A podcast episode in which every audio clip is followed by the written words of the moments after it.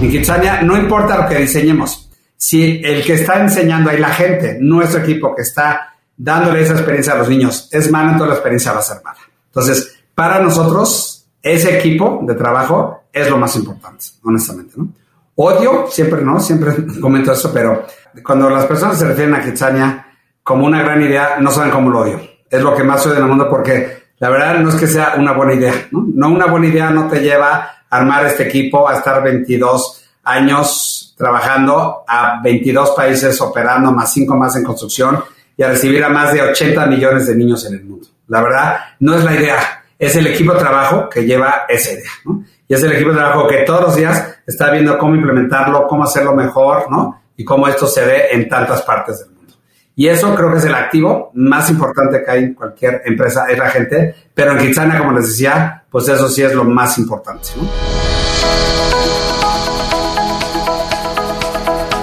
Hola, has venido a escuchar nuestras historias, ¿verdad? Entonces, bienvenido a Cuentos Corporativos, el podcast donde Adolfo Álvarez y Adrián Palomares hacen de juglares y nos traen relatos acerca del mundo de las empresas y de sus protagonistas. Prepárate a escuchar interesantes historias acerca del management, startups, compañías exitosas y fracasos empresariales. Pon a tono tus oídos y disfruta de este nuevo capítulo de Cuentos Corporativos. Y como todo cuento, este también empieza con un había una vez. Que lo disfrutes. Considero que es importante compartir con nuestros escuchas un punto que no debemos de pasar por alto. Así es, yo creo que siempre nos enfocamos en el desarrollo de nuestro emprendimiento, pero dejamos de lado elementos como el cuidar nuestra imagen y en particular nuestra piel. Yo no sé si la gente tiene en cuenta que la piel es el órgano más amplio del cuerpo, incluso en los seres humanos adultos llega a tener casi 2 metros cuadrados y pesa cerca de 5 kilos, por lo que no es menor tener muy en cuenta lo que nuestra piel necesita. Y bueno, es por eso que queremos recomendarte la línea de cosméticos mediterránea. Se trata de productos italianos que nacen de una práctica ancestral, basados en ingredientes naturales y simples como el aceite de oliva. Yo les invito a entrar en su página de internet www.mediterránea.com.mx puedes encontrar productos dermatológicos y cosméticos para todas las personas, hombres y mujeres, todo tipo de piel y edad. Para conocer más, visita la página www.mediterránea.com.mx y realiza tu compra. Utiliza el código CUENTOS, con el cual vas a tener un 15% de descuento al realizar tu primer pedido. Hola a todos, yo soy Adrián Palomares y les doy la bienvenida a Cuentos Corporativos, el podcast que relata la historia de mujeres y hombres que construyen, emprenden, innovan, se equivocan, fracasan y en la mayoría de los casos vuelven a comenzar. Yo soy Adolfo Álvarez y en esta oportunidad tenemos el gusto de presentarles nuestra segunda temporada que hemos llamado Aprender de los Grandes, donde vamos a darle cabida a los denominados empresas constituidas. Se trata de empresas maduras y consolidadas, pero que han logrado reinventarse y adaptarse a los nuevos tiempos. Así es que comenzamos este nuevo episodio diciendo como siempre las palabras mágicas. Había una vez un niño que soñó en un país en el que no hubiera adultos, donde los niños pudieran hacer de todo, ser policías, bomberos, enfermeras. Este niño nació en la Ciudad de México y con el paso de los años decide estudiar administración de empresas en la Universidad Anáhuac, para después obtener una maestría en dirección de empresas en el IPADE y una más en la Escuela de Administración Kellogg de la Universidad Northwestern en Chicago. Colaboró posteriormente como consultor en la oficina de Bus Allen durante cuatro años. Su experiencia en esta consultora incluye el desarrollo de estrategias de negocio, análisis de reducción de costos y canales de distribución para empresas en los sectores de consumo, farmacéutica, petróleo y manufactura. Posteriormente, se desempeñó como vicepresidente de Equity para GE Capital México durante dos años. Xavier López Ancona no dejó atrás su sueño de niño y en 1987 perdón, 1997, fundó Kitsania, compañía enfocada en el concepto de entretenimiento familiar, que conjuga aprendizaje y entretenimiento a través del juego de roles. Al día de hoy, hay 27 ciudades Kitsania en 20 países, entre los que destacan México, Japón, Indonesia, Corea del Sur, Portugal, Kuwait, India, Turquía, Arabia Saudita, Jordania y Estados Unidos. Kitsania es una marca 100% mexicana, con más de 2.000 colaboradores, número que además vamos a validar con Xavier. Y en nuestro país y 80 millones de visitantes en algunas de las ciudades. Kitsania en el mundo. Xavier disfruta viajar, es fanático del cine y entre sus prioridades siempre está buscar diferentes maneras para retribuir a las comunidades en las que se desarrolla Kitsania. Y finalmente, ya para dejar hablar a Javier, él es miembro del Consejo Directivo de la Escuela de Administración de la Universidad de Anáhuac, en México. Además, colabora con la Fundación Make-A-Wish y Ronald McDonald House Charities. Bienvenidos, a Cuentos Corporativos. Gracias. Kai, así es como decimos ahora en Kitsania. Entonces, Kai, Adolfo, Kai, Adrián. Y pues, también enseñamos a los niños muchos valores. Uno de ellos es la gratitud. Enseñamos el tema de dar gracias. En Kitsania decimos thanks. Entonces, quiero dar las thanks primero a ustedes dos en lo personal y obviamente a Cuentos Corporativos por permitirnos contarnos la historia. En verdad, un placer estar aquí con ustedes. Javier, muchísimas gracias, muchísimas thanks, como dicen ustedes. Y, bueno, nos interesa en cuentos corporativos conocer de las empresas, pero sobre todo conocer de las personas. ¿Quién es Javier López Ancona? ¿Qué nos puedes platicar de ti? Eh, mira, soy orgullosamente mexicano, ¿no? Soy convencido que los niños se merecen un mundo mejor. Estoy convencido que obviamente la gente tiene que generar este, pues, empresas que generen empleo que generen riqueza y permanencia de largo plazo, pero más importante creo que esas empresas tienen que hacer un bien a la sociedad. Entonces, la verdad, tenemos que dar algo de regreso a nuestro planeta y a nuestra gente. Y ese es Javier, la verdad, Javier es una persona que ama lo que hace, ama su empresa, ama su equipo de trabajo con el que trabaja y pues súper comprometido a cada día, ¿no? Hacer que Kitsania sea una plataforma mucho más divertida y mucho más de aprendizaje para los niños, no solo de México, sino de todo el mundo. Y eso soy yo, ¿no? Una persona muy trabajadora y comprometida ahí con, con mi equipo, con mis visitantes y con nuestro planeta. Xavier, voy a insistir todavía más en quién eres. ¿Qué te gusta comer? ¿Cuál es tu plato preferido? ¿Cuál es tu equipo de fútbol si es que te gusta el fútbol, cosa que estoy seguro que ocurre, o el béisbol? Cuéntanos un poco más de esa personalidad detrás de el creador de Kitsania. Sí. Bueno, mis gustos, amo el cine. Algún día espero hacer una película de Kitsania. Eh, desafortunadamente ahorita en estos días de pandemia pues hay poco cine y poca película, pero esperemos que no, esto ya regrese pronto. me gusta muchísimo viajar. La verdad es que eh, este trabajo me ha llevado a conocer más de 100 países diferentes en el mundo. La verdad que soy afortunado porque hay pocas personas que tienen la oportunidad de conocer tantos países y conocer esos países no solamente como turista, sino también en forma de negocios, de conocer pues, más su, cultura, su comida, su historia, no su gente, pero también de cómo se hace negocio a los principales jugadores, pues también ha sido un privilegio muy grande. Eh, no estoy casado, no tengo hijos, eh, tengo muchos sobrinos, este, entonces, pues antes me los prestaban, ahora los rento, porque me los llevo por todo el mundo y me gusta mucho, la verdad que disfruto mucho irme con ellos a esquiar, a bucear, a ¿no? hacer cosas diferentes, ¿no? Y eso también me mueve muchísimo. Eh, me encanta estar con gente, soy muy sociable, eh, no me gusta trabajar solo, soy poco de estar enfrente de una computadora solo, soy de estar pues en juntas con gente, ¿no? Platicando y, ¿no? y repensando la empresa y el mundo y qué podemos hacer mejor.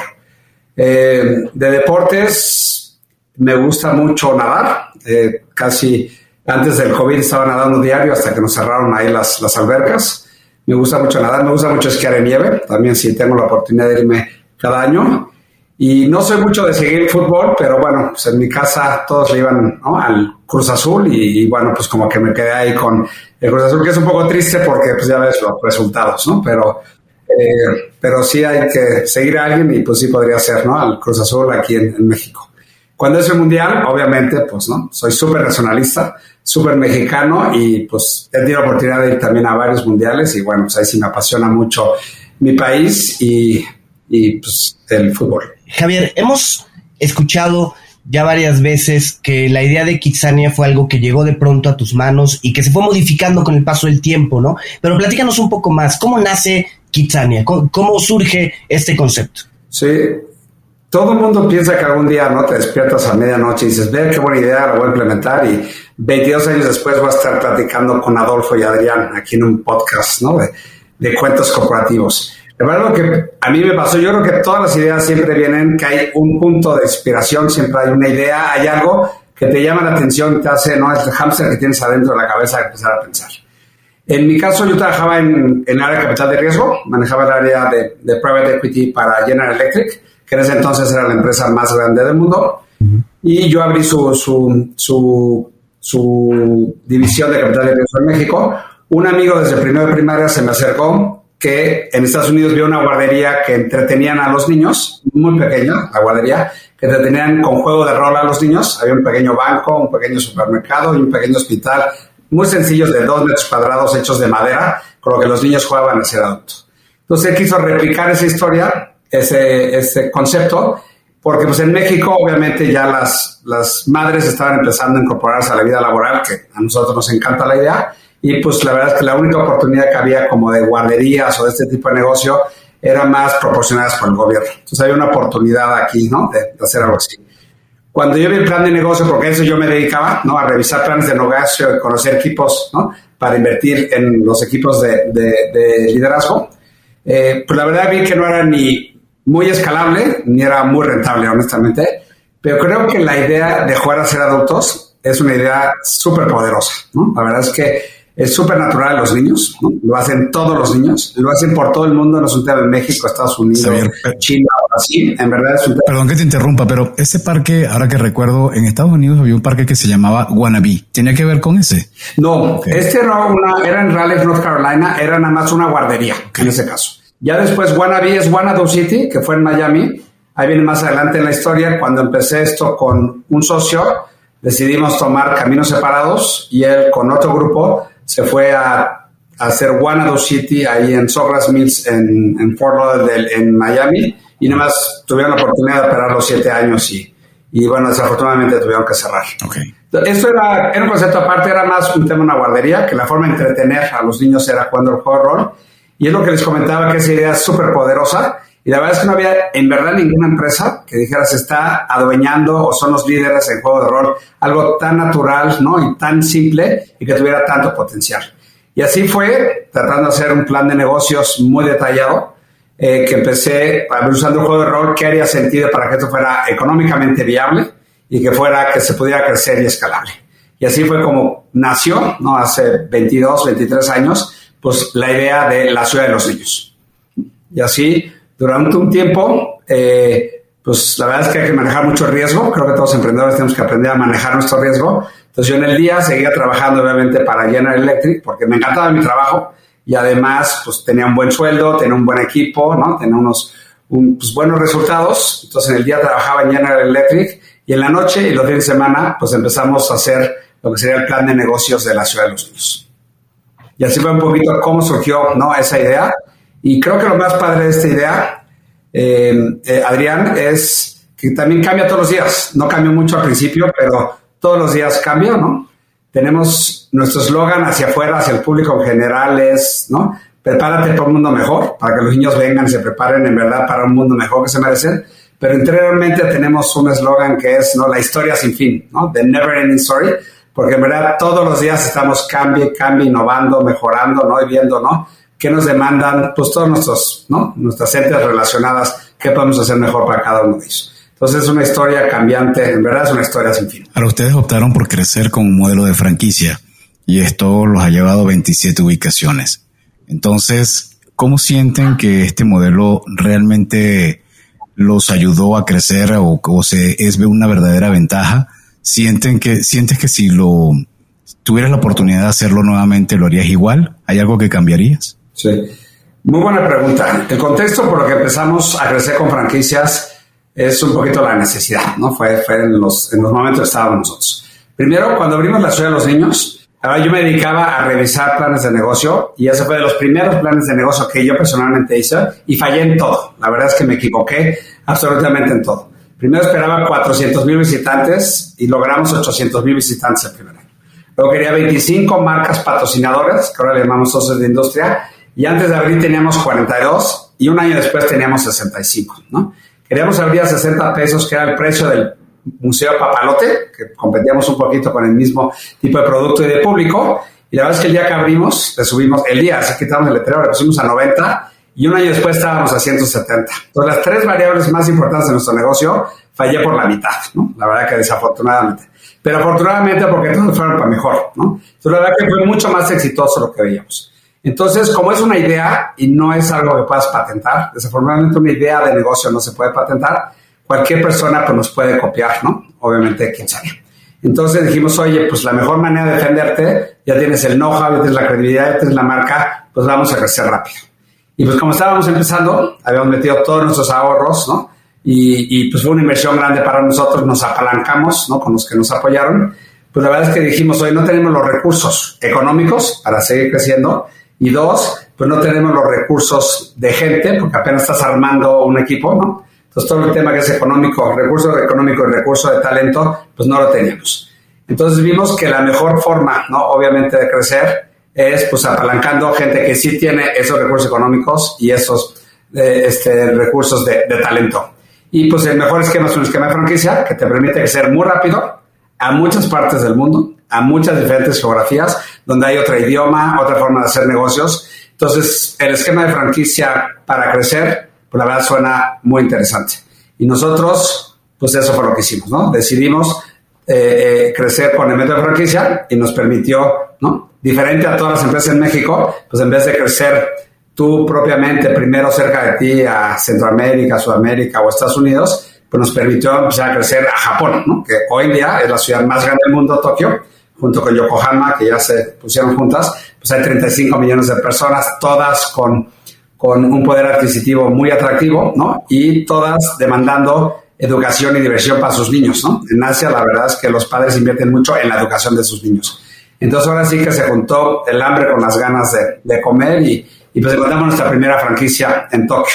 Ellos tomaron un riesgo muy grande de tomar una marca con una tienda mexicana que estaba en español, la parte de la marca, y pues nosotros tomamos un riesgo de un grupo que no era una gran empresa, ¿no? Que llevó nuestra propiedad por primera vez, ¿no? A Japón.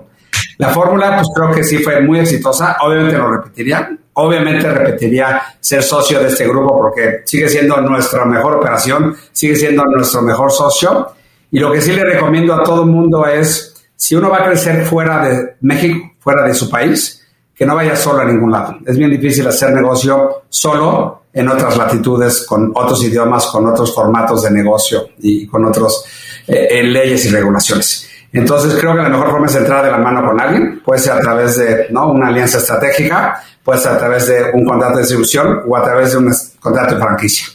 Para un tema como el nuestro, no de representar una propiedad, un servicio, pues el contrato de franquicia ¿no? es, es pues lo más adecuado. Esto, 20 años después, Adolfo, está cambiando, ¿no? Obviamente. Eh, como ya llegó Kitsania a hoy en 22 países estamos diferentes, estamos, tenemos 11 parques en otros cinco o seis países donde estamos construyendo. Estamos construyendo en Sudáfrica, en Francia, en Hong Kong, en Taiwán, en, en Canadá.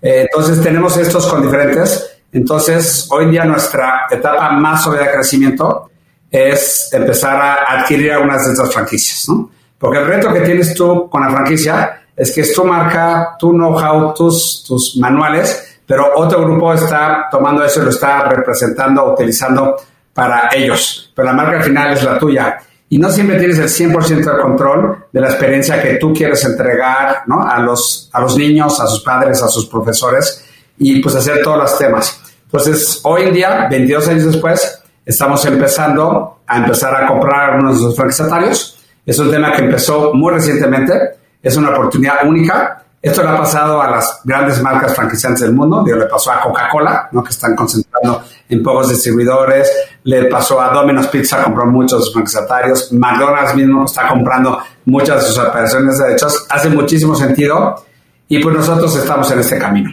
Se nos acercaron hace cuatro o cinco años los dos fondos de inversión en tiempos diferentes y sin conocerse uno al otro. Los dos fondos de inversión más grandes del mundo, que hoy en día siguen siendo Carlyle y CBC, se nos acercaron a decir, oye, pues aquí hay una oportunidad de invertir nosotros con ustedes y adquirir las operaciones ¿no? en varias partes del mundo.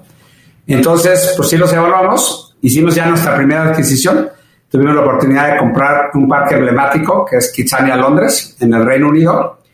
Desafortunadamente lo compramos en noviembre, hicimos la propuesta de compra, la cerramos en enero y como del 2000 20 y como todo el mundo sabe, ¿no? Un mes después pues tuvimos que cerrar, ¿no? Kitsania Londres por el tema de la pandemia. Pero pues llegó la pandemia y la verdad es que nosotros somos, creo que Kitsania como empresa y como equipo y personalmente somos muy positivos. Hay que tomar los problemas como oportunidades. Y lo que hicimos decir, oye, esto nos va a pasar tarde o temprano, nos están buscando jugadores importantes para hacer esta estrategia. Y dijimos, oye, pues vamos mejor a acelerarla con, con esta pandemia porque haber oportunidades de adquirir, ¿no? Algunas que pues tengan problemas, ¿no? De, flujos o, ¿no? Y eso lo que sí, pues eh, estamos por cerrar con un fondo muy importante de inversión, donde vamos, ¿no? A tener ya los fondos para, ¿no? Ahora, durante el COVID, durante esta pandemia, pues vamos a empezar a comprar tres o cuatro parques. Y nos vamos a convertir de una empresa con solo cuatro parques propios y 25 franquiciados, pues vamos a ir cambiando la mezcla, ¿no? A tener varios propios y varios franquiciados. Entonces yo recomiendo, ¿no? Resumiendo tu pregunta, Adolfo, es, pues primero para crecer rápido y antes que te ganen la idea de llegar a muchos mercados, ¿no? Es, pues que agarres el know-how y know-who de alguien, un socio local, ¿no? En los países donde tú quieres estar.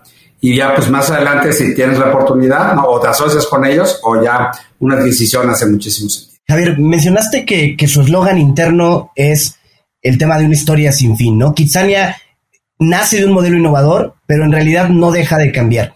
¿Cómo fomentan o cómo conservan esta innovación en la operación diaria, en la gente que esté en el día a día y que no, que no se pierda como parte de un proyecto que, como tú dices, cada día tiene que ser o que tener algo nuevo? Claro.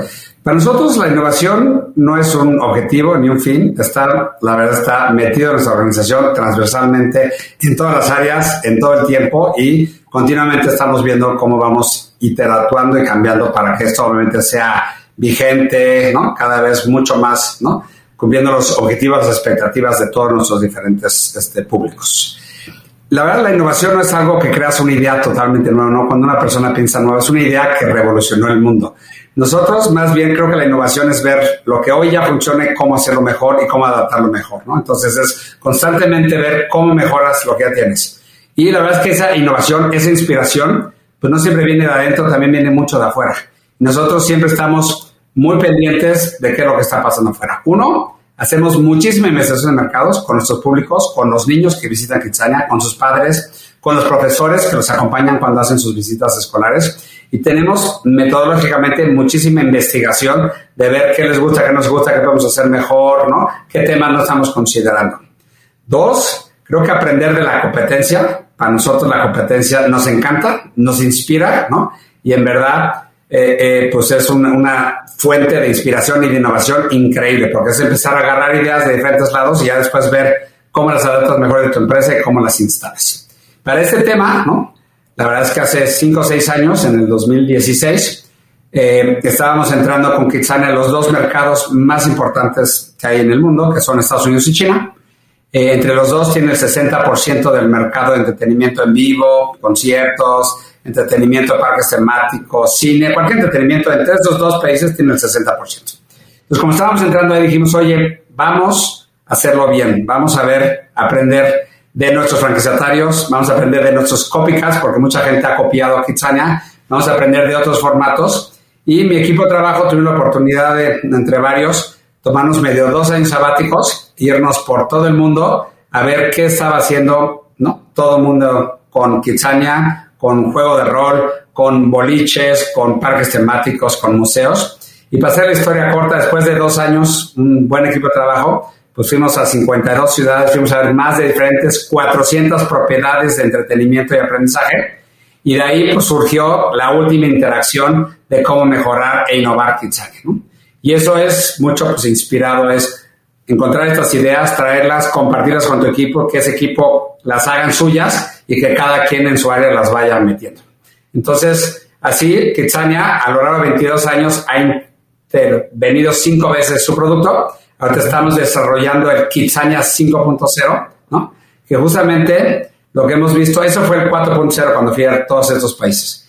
Y ahorita el 5.0 creo que es un tema importante que es, estamos viendo que el mundo antes de la pandemia ya estaba cambiando, ¿no? En sentido que ya las empresas no pueden tener solamente un tema de, de rentabilidad económica, ¿no? Este, que hay una función ¿no? Pues sustentable de, con el planeta, con la sociedad, con sus equipos de trabajo, ¿no? Con las comunidades que tiene que hacer la empresa. Entonces hay una tendencia que eso, pues la verdad es muy obvia. Todas las empresas se están uniendo para hacer esto. Los 200 CEOs de las empresas más importantes del mundo se unieron para decir, hoy en menos de tres años, 50% de nuestro reporteo va a ser económico, pero 50% va a ser de sustentabilidad. Las Naciones Unidas, pues fueron los precursores con, ¿no? con los 17. ahorita estamos en un momento de transformación importante, ¿no? De hacer nuestros contenidos, nuestra empresa, nuestras interacciones de una forma sustentable. Y eso es el China 5.0. Ya que estamos muy ilusionados con lo que viene, que si tuviera que resumir, ¿no? ¿Qué va a ser Kitsania 5.0? Es, hoy en día, nosotros somos muy buenos representando el mundo como es hoy a los niños, ¿no? Ahora sí que Kitsania es el mundo como es y nos estamos cambiando a representarles a los niños el mundo como debería ser, ¿no? Entonces ahora sí movernos del mundo como es al mundo como debería ser. Entonces estamos ahorita justo en este ¿no? camino de, de innovación y de transformación de nuestra empresa, pues ahora sí pasemos una empresa, obviamente que va a seguir económicamente rentable y sustentable de largo plazo, pero con todos estos temas, ¿no? De darle una muy buena solución a nuestro equipo de trabajo, a nuestros visitantes, a las comunidades donde estamos nosotros, obviamente al medio ambiente y a ¿no? todo este tema de sustentabilidad que nos encanta ¿no? y estamos participando. Y eso es un poco el tema de, de innovación. Y todo el mundo dice, no está muy trillado, pero la verdad que es cierto y creo que cada vez va a ser más importante que ahora sí que innovar o morir, ¿no? Porque si te quedas como eres antes, pues la verdad es que, ¿no? Tu competencia, tus clientes cambian rapidísimo. Y ese es un reto muy grande que tenemos nosotros, Adrián, ¿no? Los niños pues, están cambiando rapidísimo con la tecnología que tienen al, ¿no? Pues, la verdad que en, sus manos, pues ahora sí, ¿no? Este cambio está pasando muy, muy rápido y pues tenemos que estar antes que ellos, ¿no? Adelantándonos a qué es lo que les gusta, qué van a buscar cuando sean grandes y, y qué, cómo pueden disfrutar una propiedad como Kitsania. Justo Adrián y, un servidor, cuando estábamos preparándonos para esta entrevista, platicábamos que eh, en, nuestra, en nuestra generación eh, lo, típico era pensar en encontrar un puesto de trabajo en una organización constituida, eh, una de las grandes empresas. Hoy, mi hija de 16 años, que fue muchísimo a Kitsania y que disfrutó muchísimo tus parques, tus aviones, todas las instalaciones, este, cuando le pregunto, hija, ¿y qué quieres ser? Me dice, mm, todavía no estoy claro, pero estar en una oficina como tú, no. Entonces, ¿cómo te estás preparando para estos, vamos a llamarlo entre comillas, monstruitos que están apareciendo ahora y que ya no son como en nuestra generación la, la X o, sino que ahora estos millennials y estos centennials están pensando en inspiración. Tú eres una fuente de inspiración porque tú hace casi 25 años hiciste algo que hace 25 años o hace 22 años era una locura pensar hacerlo. Si yo hace 20 años le hubiera dicho a mi esposa, voy a renunciar para montar un parque temático dirigido a los niños, me dice, bueno, yo al día siguiente me divorcio. Eh, ¿Cómo vas a hacer ahora con esta generación que no quiere o no, su inspiración no es trabajar en un corporativo? Sí. Muy buena pregunta, porque verdad que el reto más grande que tenemos hoy, como está avanzando de rápido la sociedad y la tecnología, hoy está comprobado que los trabajos del futuro. El 50% de los trabajos que los niños de hoy van a aspirar cuando sean grandes, hoy no existen. Entonces, imagínate el reto que tenemos nosotros, que tenemos que representarle los trabajos que un niño puede aspirar para cuando sea grande, y hoy la mitad de ellos, pues no los tenemos. Entonces, pues es un tema muy difícil. Entonces, ¿qué es lo que tratamos de hacer? Primero, estamos muy encima, lo hacemos todos los días, preguntarles a los niños qué quieres ser de grande y qué quieres estudiar. Porque con eso vamos a saber hacia dónde vamos, ¿no? Hace 15, un primer ejemplo, la primera vez que hicimos eso, que fue hace como 15 o 16 años, ¿no? Eh, hicimos un estudio en México nada más, y le preguntamos a los niños qué quiere ser de grande. Las niñas querían ser veterinarias, ¿no? Querían ser médicos veterinarios, y no teníamos nosotros ni una veterinaria. Y los niños, en su mayoría, querían ser, ¿no? Pues ya sabes, ¿no? Estrellas de fútbol. Y tampoco teníamos nada de deportes y de fútbol. Entonces así fue, con esa información, pues que pusimos esas profesiones para que los niños aspiraran, nos asociamos solamente con los líderes en esas industrias y los representamos. Y así cada año empezamos a hacer, ¿no? Obviamente esas. Lo que nos está pasando hoy es que ahora los niños quieren ser blogueros, ¿no? Quieren ser, que es muy difícil, si me entiendes, quieren ser mercadólogos, quieren ser este, influencers, quieren ser, ¿no? Como ustedes, ¿no? Quieren tener su podcast, ¿no? La verdad. Entonces, pues sí estamos cambiando muy rápido, ¿no? Esas profesiones para incorporarlas, para que los niños las prueben en Kitsania y pues involucrando a empresas que representen a esas industrias para los niños. Pero la verdad es que van mucho más rápidos que nosotros. Pero nosotros diseñar algo, encontrar el espacio, conseguir el socio, construirlo y equiparlo, y volvemos a hacer el estudio, ya nos vuelven a salir nuevas profesiones. Entonces, lo que hemos hecho recientemente, hicimos un estudio que aunque no sabemos cuáles son los trabajos del futuro, ¿ok? Sí sabemos qué industrias van a soportar seguramente esos trabajos del futuro, ¿no? Entonces, todo el tema de tecnología de codificación, de robótica, de drones, de inteligencia artificial, de Internet de las cosas, todas estas industrias van a soportar todos estos nuevos trabajos y nuevas plataformas, ¿no? Y eso es lo que ahorita estamos lanzando. Ahorita con el 4.0, que lanzamos apenas hace un año aquí en Kitsana, Santa Fe, pues lanzamos todas estas profesiones, ¿no? Tenemos un tema de Internet de las Cosas, un laboratorio de drones, un laboratorio de robótica, un estudio de animación digital, ¿no? Un tema de, poder diseñar, hacer apps. Entonces sí estamos hoy en día pues dándoles esas herramientas y esas profesiones que los niños sí van a poder usar para, para el futuro. Pero ahora sí que se están moviendo más rápido, ¿no?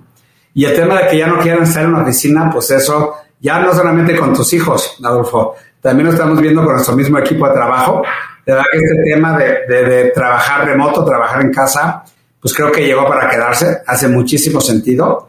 Cuando tienes buen equipo que está bien comprometido y la verdad que hace su, no hace su deliveries, o sea, en verdad sus entregables, la verdad es que no, hace, hace muchísimo, muchísimo sentido.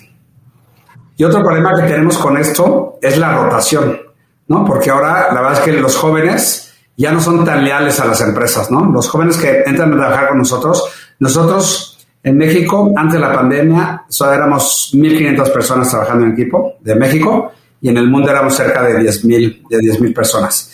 Y nosotros siempre atraemos talento joven que acaba de salir, que está estudiando la carrera, que ya tiene una preparatoria. Son jóvenes de 18 a 21 años que están, ellos para poder pagar sus estudios, pues necesitan un trabajo por hora, ¿no? Flexible. Nosotros se lo, se lo brindamos.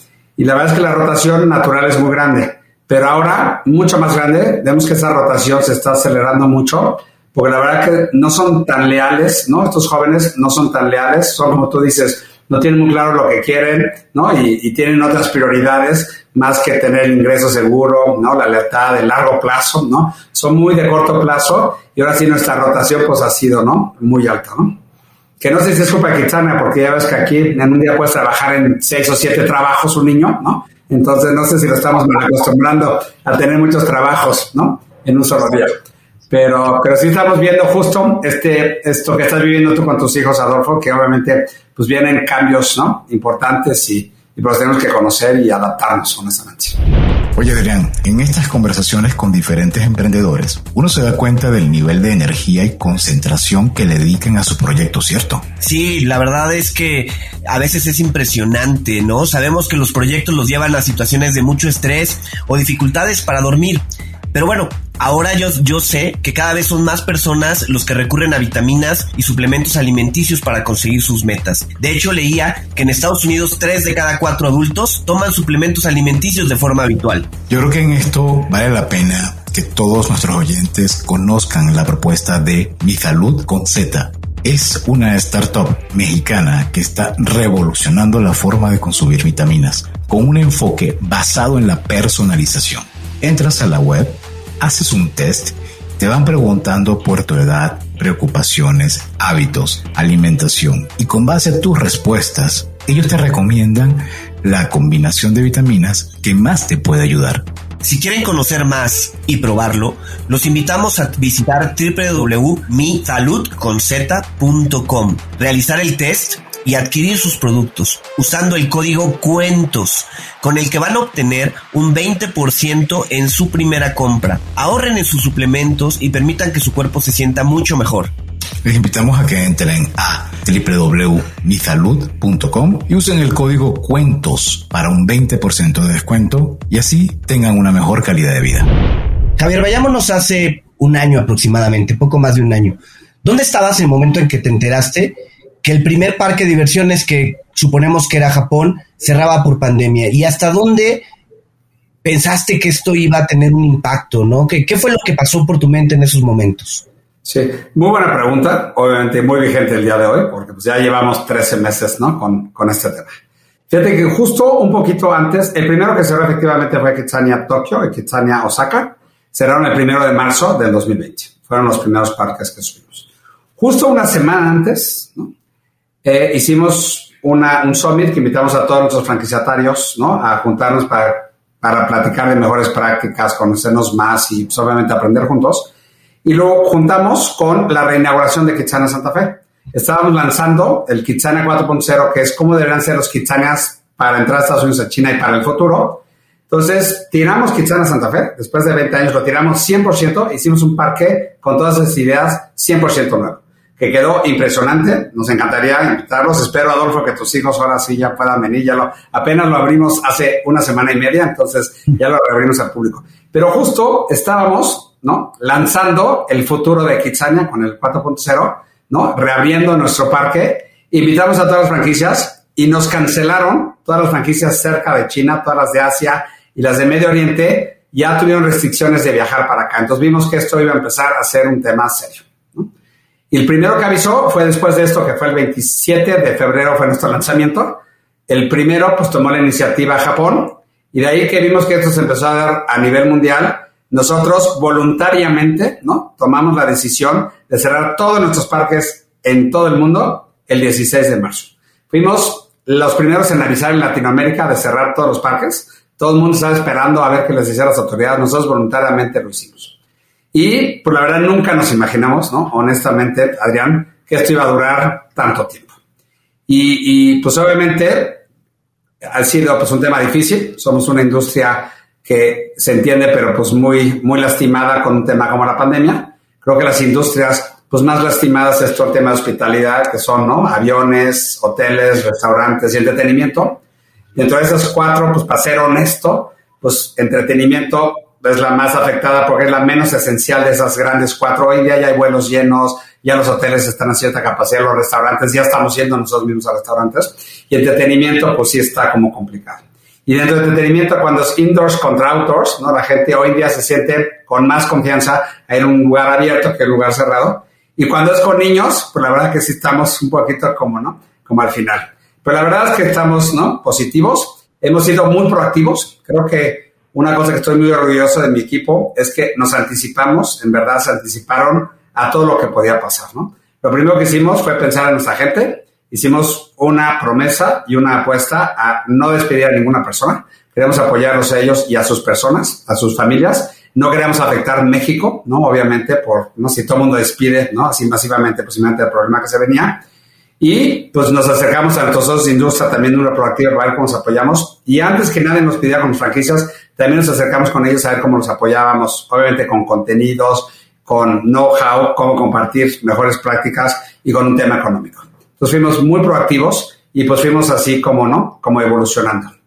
Eh, para estar cerca de nuestros visitantes, también lanzamos la primera plataforma de Kitsania en casa o de un entretenimiento en casa. Nos lanzamos al mes, ¿no? Casi en, a, a, principios de abril lanzamos Kitsania en casa, luego ya nos copió todo el mundo, ¿no? Ya tenía Six Flags, Papalote, ya todo el mundo tenía después ¿no? su versión en casa, pero sí como que nos fuimos adelantando.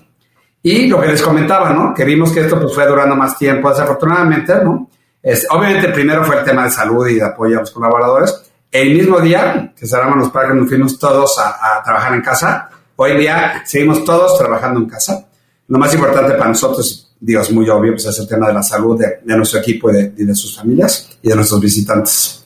Y pues lo que sí estamos haciendo es convirtiendo estos problemas, pues ahora sí que en oportunidades, ¿no? Cambiando nuestros contenidos, acelerando este proceso del 5.0 de cómo debe ser el mundo ideal, ¿no?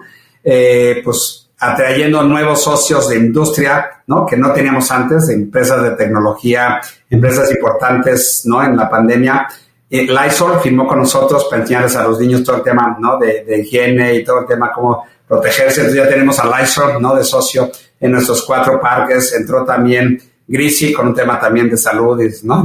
de, seguridad y de higiene. Entonces estamos pues, obviamente aprovechando estas circunstancias ¿no? para obviamente pues, convertir esto. ¿no? Eso. Pero pues sí, se ha sido ¿no? un, año, un año difícil y la verdad que lo que estoy es muy agradecido pues, con el equipo porque no, la verdad es que este, pues ya hemos aguantado todos nos bajamos un poquito ahí, obviamente, nuestros, nuestros honorarios, ¿no? Este, de una forma escalonada, pero ahí es como nos agarró, ¿no? La pandemia. Pero viendo para adelante, ¿no? La verdad es que somos muy positivos. Eh, seguro vamos a salir de eso, no hay duda. No sé qué día exactamente. Creo que sí va a ser muy diferente en países un poquito más desarrollados, más rápido, en países menos desarrollados, un poquito más lento, pero estamos convencidos que vamos a salir de esto. Y lo que estamos trabajando es que cuando salgamos de esto estemos reforzados. ¿no? Uno, con un mejor producto, que estamos trabajando con el Kitsana funcionó. Vamos a tener un consumidor mucho más agresivo, vívido de salir y tener experiencias físicas. Imagínate los padres, tú, Adolfo, con niños en tu casa ya después de un año de no salir, pues apenas nos permitan, se sientan cómodos, van a estar desesperados en verdad por salir a un lugar como Kitsania Tres, muy triste, pero honestamente vamos a tener menos competencia. Sí estamos viendo que algunos formatos de nuestra competencia están cerrando, no están aguantando un tema como la pandemia. Y hay otros que se están haciendo más chicos, sí van a sobrevivir, pero en vez de con 20 tiendas o 10 tiendas o 5, pues van a tener menos. Entonces sí vamos a tener, honestamente, menos competencia. Creo que un tema positivo para nosotros, no hay un sustituto de Kitsania. Yo si fuera los cines, estaría muy preocupado porque aparte del espacio físico y la sana distancia, pues obviamente tiene un sustituto muy grande, ¿no? Que está floreciendo muy rápido, que es Netflix, ¿no? Disney Plus, ¿no? Y nosotros, la verdad, no tenemos un sustituto. Y pues obviamente para, para sobrevivir todo este tiempo, pues hemos hecho una reestructura de costos importante, ¿no? Este, nuestras oficinas más chicas, desafortunadamente recientemente nuestro equipo un poco más chico. Entonces, pues sí vamos a salir con una estructura de costos más pequeña. Entonces, sí vemos, ¿no? Un futuro positivo, ¿no? Para, para nosotros. Y bueno, vamos a tener, ¿no? Un socio que íbamos a firmar muy pronto, pero ya se retrasó dos semanas hoy. Ojalá hubiéramos podido hoy dar la premisa aquí con ustedes. Pero vamos a tener un socio muy comprometido con nosotros, con recursos financieros que nos van a ayudar a acelerar nuestra estrategia de consolidación. Entonces, en verdad, pues estamos, ¿no? Estamos, sí tenemos un futuro promisorio y lo que tenemos que hacer es trabajar juntos para pues, aprovechar estas oportunidades. Xavier, eh, yo percibo que eres alguien que mm, trabaja mucho con el capital social, pero cuando me refiero a capital social es a esa, a ese nivel de contacto, la parte social que tú posees, que evidentemente es un, es un fuerte capital, ¿no? Tu networking, como decías al principio, eh, si vas a extenderte, no, no, no lo arranques solo, eh, y me estás, nos estás platicando de, de, esta nueva alianza que, bueno, se, se postergó y que esperamos próximamente salga. Quiero irme concretamente a que construyes con partners y además tienes que mantener la calidad que con la que nace Kitsania. O sea, no te puedes dar el permiso de por más que tengas a un franquiciatario en una parte lejana, tiene que ser la misma experiencia de Kitsania México con la de Kitsania Japón o con la de Londres o de otro país. Concretamente, ¿cuál es tu salsa secreta para mantener este nivel de exigencia y de servicio que me imagino que hasta lo comparas con algún competidor tuyo como pudiera ser, ¿por qué no? Porque si es un competidor tuyo que es Disney, por ejemplo, ¿cómo mantienes esa hegemonía y esa, esa, ese estándar, ese servicio al cliente que se, sea igual en cada uno de los parques? Excelente pregunta, porque nuestro reto más grande, como que decimos con franquicia, es justo garantizar esa calidad, esa experiencia, ese producto que no estás controlando tu 100% en otras partes del mundo. Nos da mucho miedo que algún franquiciatario pues vaya a hacer algo indebido, un error o algo que lo que afecta es nuestra marca y no a su empresa, sino a nosotros. Entonces, y creo que aquí hay dos, la verdad la receta está muy chiquita, ¿no? Son dos puntitos en la receta. El primero, la decisión más importante que tomamos nosotros no es a qué país irte, porque eso es muy, muy fácil, pues, ¿no? Tú agarras hoy en día con Google, te metes y, pues, cuántos niños, qué población, cómo está creciendo, cuánto dinero tienen, qué tan concentrados estás, cuántas escuelas. Hay tanta información que decidir a dónde quieres llevar Kitsania, la verdad es que es una cosa muy sencilla. La decisión más importante que tomamos es escoger al socio localmente, que sea un socio obviamente que tenga los recursos, la gente, las ganas, la pasión por Kitsania, que quiera hacer una diferencia, ¿no? que, esté preocupado obviamente por la sociedad, por el planeta, las mismas cosas que nos mueven a nosotros. Y por eso nos tomamos mucho tiempo, ¿no? En ahora sí, en, casarnos, ¿no? Ahora sí, no encontramos al novio rápido, pero tenemos un noviazgo, ¿no? Ahora sí que, que de bastante tiempo para conocernos y donde más tiempo paso yo es justo en encontrar estos socios, conocerlos, conocer su equipo de trabajo, conocer sus empresas, sus operaciones, justo para que no nos pase eso. Y lo segundo, y creo que es más importante que la primera, es, eso es pues para crecer, es el equipo de trabajo que tienes tú interno, ¿no? Creo, si tú le preguntas a cualquier director de, empresa o director de área, ¿cuál es el principal activo de tu empresa o de tu área? El 100%, en serio, te va a decir que es su gente, su equipo de trabajo. Y en verdad, no es porque, en Kitsania, más que ninguna empresa, nuestro producto, nuestros resultados es nuestra gente, ¿no? Somos, ¿no? Tú cuando vas a, Six Flags, lo que te mueve es que el, ya sea la montaña rusa más rápida. Aunque el servicio sea pésimo. Si la montaña rusa es impresionante, sales feliz, ¿no? Si vas al cine, aunque el servicio sea malo, la película es buenísima, ¿sientes? Pero Kitsania no. En Kitsania no importa lo que diseñemos. Si el que está enseñando ahí, la gente, nuestro equipo que está dándole esa experiencia a los niños, es entonces la experiencia va a ser mala. Entonces, para nosotros, ese equipo de trabajo es lo más importante, honestamente, ¿no? Odio, siempre no, siempre comento eso, pero cuando las personas se refieren a Kitsania como una gran idea, no saben cómo lo odio. Es lo que más odio en el mundo porque la verdad no es que sea una buena idea, ¿no? No una buena idea no te lleva a armar este equipo, a estar 22 años trabajando, a 22 países operando, más 5 más en construcción y a recibir a más de 80 millones de niños en el mundo. La verdad, no es la idea, es el equipo de trabajo que lleva esa idea, ¿no? y es el equipo de trabajo que todos los días está viendo cómo implementarlo, cómo hacerlo mejor, ¿no? Y cómo esto se ve en tantas partes del mundo. Y eso creo que es el activo más importante que hay en cualquier empresa, es la gente, pero en Kitsania, como les decía, pues eso sí es lo más importante, ¿no? Y ahí es donde pues hay que estar en el tiempo, en conseguir a tus socios adecuados, en armar tu equipo de trabajo, en empoderar e inspirar a tu equipo de trabajo, y es lo que hago hoy en día. Recuerdo hace hace tiempo cuando empezaba este negocio, ¿no? La verdad es que pues siempre quieres oír de gente que admiras, ¿no? Y gente cercana a ti que dices, oye, pues sí tiene así como un buen sentido de negocio y un buen sentido común. Eh, pues me acerqué a mucha gente a platicarles cuando esto era una idea. Y un profesor del IPADE, que luego fue parte de nuestro consejo, eh, le llevé la idea y me dijo, me encanta la idea, te va a ir muy bien, se me hace que vas a pegar más de lo que tú crees y vas a querer crecer rápida y vas a tener un problema muy grande. Me dice, no vas a tener el equipo de trabajo para crecer rápido. Entonces, si fuera yo tú, hoy empieza a crear tu equipo de trabajo. Ahí todavía no veríamos la ciudad de los niños. Yo estaba preocupado por conseguir la renta de Santa Fe, conseguir a los primeros patrocinadores, ¿no? Y la verdad es que lo último fue asarmar el equipo. Y lo que sí te puedo decir, 22 años después de esa plática, es decir, qué importante, ¿no? Es en verdad armar la gente alrededor tuya, tu equipo, buscar lo que no tienes tú en gente alrededor tuya, porque la en todas las especialidades hay gente mejor que una, la verdad, honestamente. Lo que es clave para que esto sea exitoso, no es la idea, es pues unir a esa gente, ¿no? Enamorarlas, comprometerlas y, ¿no? Que trabajen de la mano para ahora sí que entregar, ¿no? Esta, esta experiencia. Javier, podríamos, la verdad, pasar horas platicando contigo, pero bueno, todo todo este episodio tiene que llegar a, su fin. En cuentos corporativos tenemos unas preguntas obligadas. ¿Te gustan los cuentos? Me encantan los cuentos. ¿Cuál es tu cuento favorito, tu escritor de cuentos favorito? Pues cuando era niño eran los típicos más sencillos, ¿no? Obviamente. Pero ahora ya con Kitsania, pues obviamente me gustan los cuentos donde pues piensan en los niños y empoderan a los niños para que hagan un mundo mejor, ¿no? Nosotros siempre recomendamos, ¿no? Obviamente hay uno para niñas que se llama Cuentos de Buenas Noches para Niñas Rebeldes, ¿no? Y hay uno para niños que son cuentos para niños que se atreven a ser diferentes. Y eso, en verdad, eso es lo que queremos hacer en Kitsania. Queremos, en verdad, niñas rebeldes que demanden, siempre tienes un mundo mejor y que trabajen para eso. Y queremos niños, en verdad, que se atreven a hacer cosas diferentes. porque lo que nuestro país, México, ¿no?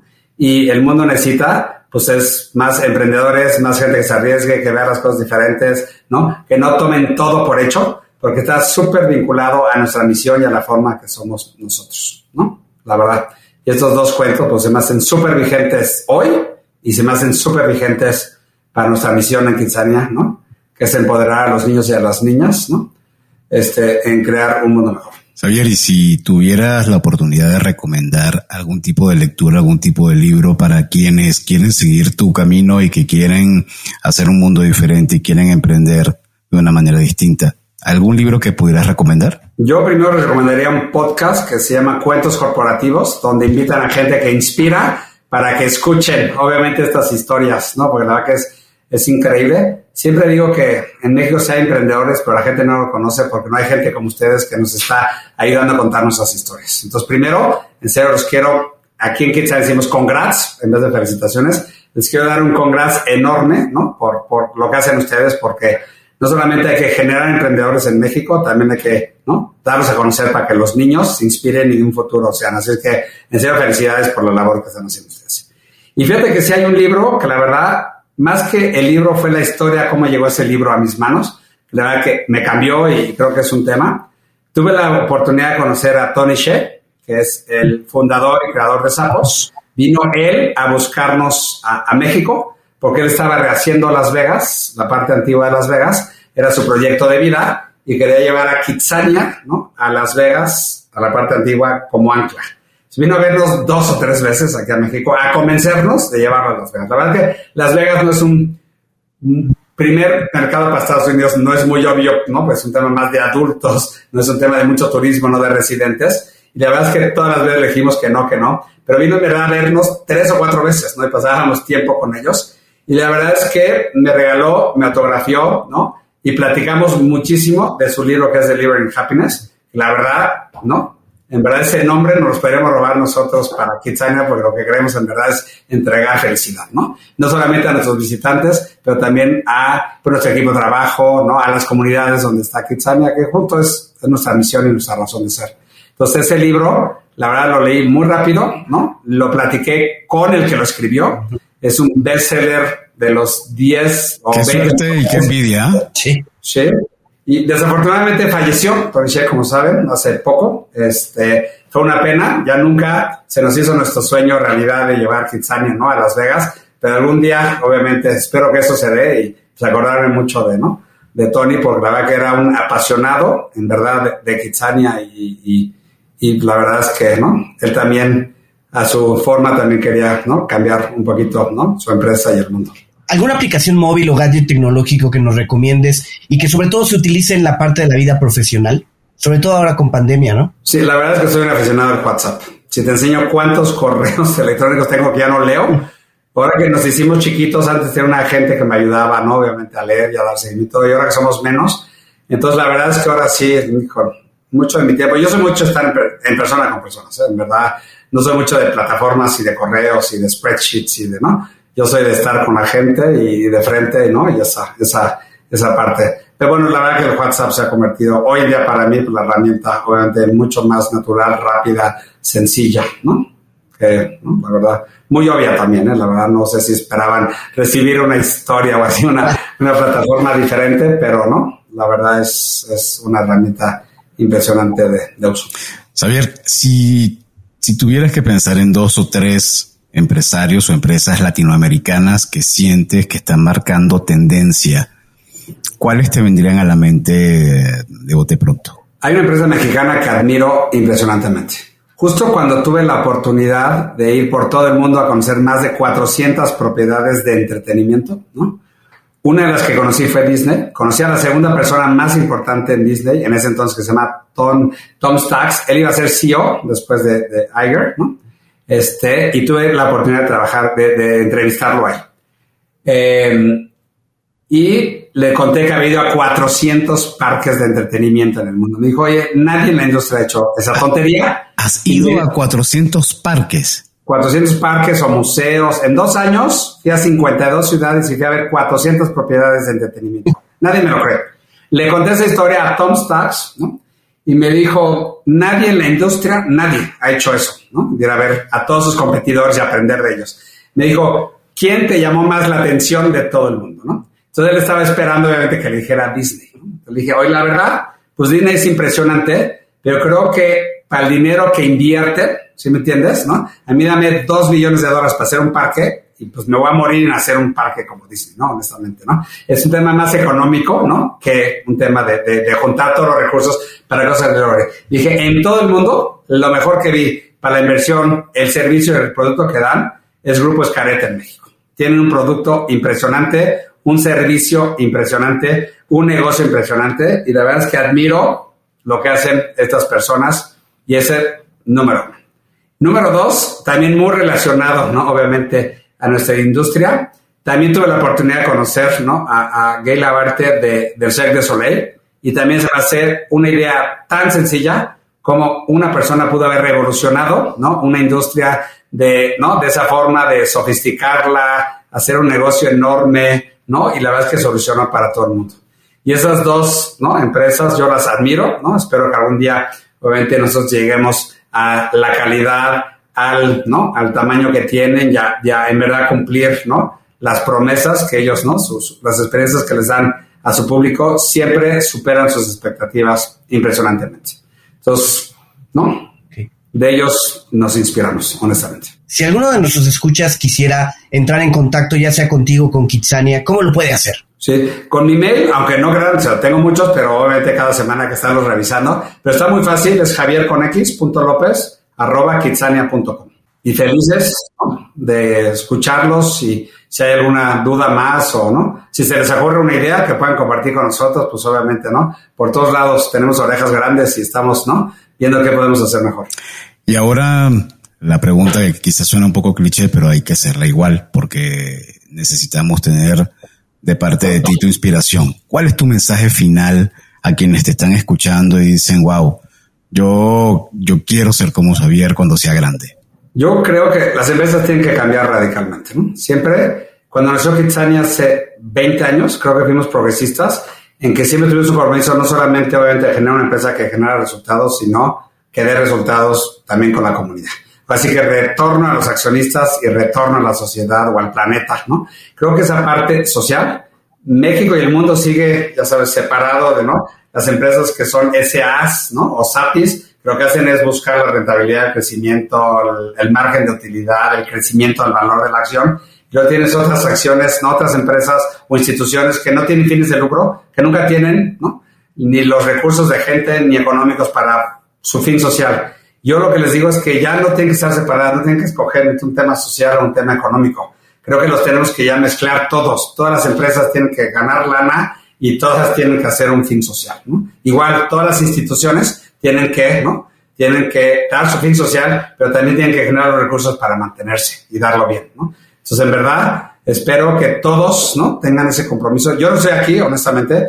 Yo en mi vida me pongo a ver si Kitsania vale más o menos. Todavía no somos públicos, pero no estoy viendo cuánto vale, cuánto vendes. Y la verdad, neta, a mí lo que me mueve es que cada día hagamos, cada día nuestro producto mucho, mucho mejor, la neta, ¿no? Para los niños, más divertido, más educativo y todo el mundo, ojalá si Kitsania inspira algo, ¿no? Aparte de crecer no fuera de México, ¿no? Y de una, una marca y una idea mexicana que sigue siendo operada en México, pues eh, ojalá que inspirara eso a que sea un buen ejemplo de una empresa, no desde hoy, que está de moda, pero desde hace 20 años, ¿no? Que en verdad busca hacer no solamente un tema económico, pero un tema, un fin social, ¿no? Algo en serio que deje una huella, un, propósito, ¿no? En, en la sociedad.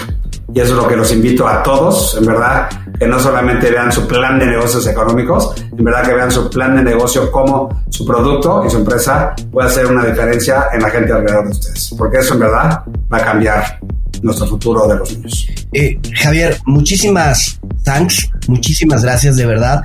Eh, congrats por todo lo que han hecho, por llevar el nombre de México a muchos lugares y hacer pues de Kitsania una empresa global. Muchísimas gracias y de verdad felicidades. Y gracias también a ustedes por escucharnos. Si les gustó este episodio, no duden en suscribirse en su plataforma y calificarnos con cinco estrellas. Síganos en nuestras redes sociales. Estamos en Facebook, Twitter, Instagram, LinkedIn, próximamente en Clubhouse y TikTok. Y visiten en nuestro sitio web www.cuentoscorporativos.com, donde encontrarán las ligas a cada una de las redes y podrán suscribirse a nuestro newsletter. Les recordamos que Cuentos Corporativos es un podcast producido por Adolfo Álvarez y Adrián Palomares. La edición de sonido está a cargo de Audica Producción y en la creación de contenido y soporte de producción contamos con el apoyo de Eva García. Y bien, como siempre decimos, las empresas, sin importar su origen, razón de ser o tamaño, tienen todas algo en común. Están hechas por humanos. Y mientras más humanos tienen, más historias que contar. Y todo cuento empieza con un había una vez. Nos escuchamos en el próximo capítulo. Thanks, Javier. Muchísimas gracias, Javier. Thanks, Adolfo. Thanks, Adrián. Y felicidades por la labor que hacen. En serio, congrats. Un honor haber contado nuestra historia aquí con, con ustedes. Gracias. Gracias. Gracias por habernos acompañado en este capítulo de Cuentos Corporativos. Ojalá que esta historia haya sido de tu agrado y sobre todo que te lleves ideas y experiencias que puedas aplicar en tu propio universo empresarial. Esperamos que nos escuches nuevamente y recuerda, todos los cuentos comienzan con un había una vez. Hasta la próxima.